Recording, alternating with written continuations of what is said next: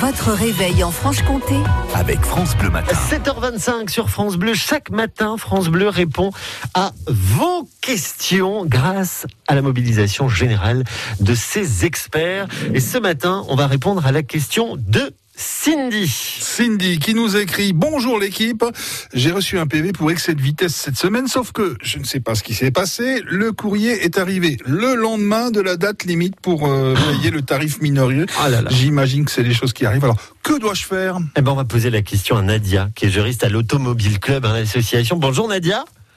Bonjour. Bon, est-ce que c'est peine perdue pour Cindy ou est-ce qu'on peut faire quelque chose pour elle? Ben, c'est- effectivement, c'est effectivement très surprenant hein, cette situation. Donc euh, pas de panique. Moi, ce que j'aurais tendance, si vous voulez, à recommander à, à Cindy, c'est qu'elle garde bien, en tout cas, l'enveloppe qui matérialise le cachet de la poste. Et comme ça, elle peut intervenir auprès des autorités. Alors déjà, de, euh, elle est à la date limite, donc elle peut encore payer le montant de, de l'amende si ben, elle a ouvert un petit peu son, son courrier tardivement, euh, tardivement et, et elle, et elle s'est aperçue que le délai était dépassé.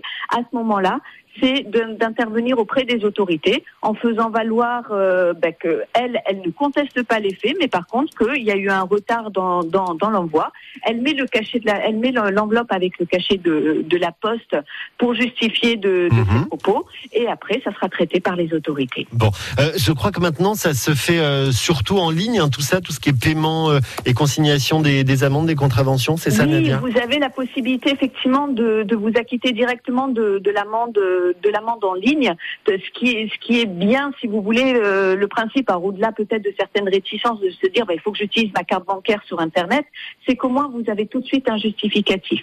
Parce qu'en pratique il y a des personnes qui euh, qui bah, préfèrent privilégier euh, le chèque.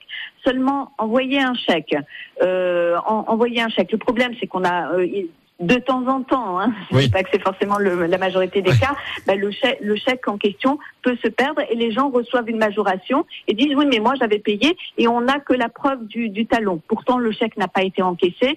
Donc c'est vrai qu'on n'a pas de justificatif Mhm. de paiement. Sur Internet, eh ben, on paye effectivement avec la carte bancaire. On peut avoir des délais supplémentaires pour encore payer l'amende l'amende minorée et donc euh, et donc effectivement on a tout de suite son, son justificatif. Bon, merci Nadia pour vos conseils. Voilà Cindy, j'espère qu'on a répondu à votre question.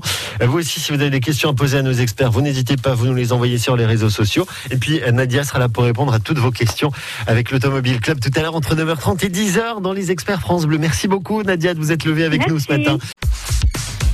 Téléchargez l'application France Bleu et écoutez toutes vos émissions préférées. La Minute Suisse, les circuits courts en Franche-Comté, les experts, l'invité de la Hour ou côté culture, comptez sur nous. Vos replays préférés sont sur l'application France Bleu.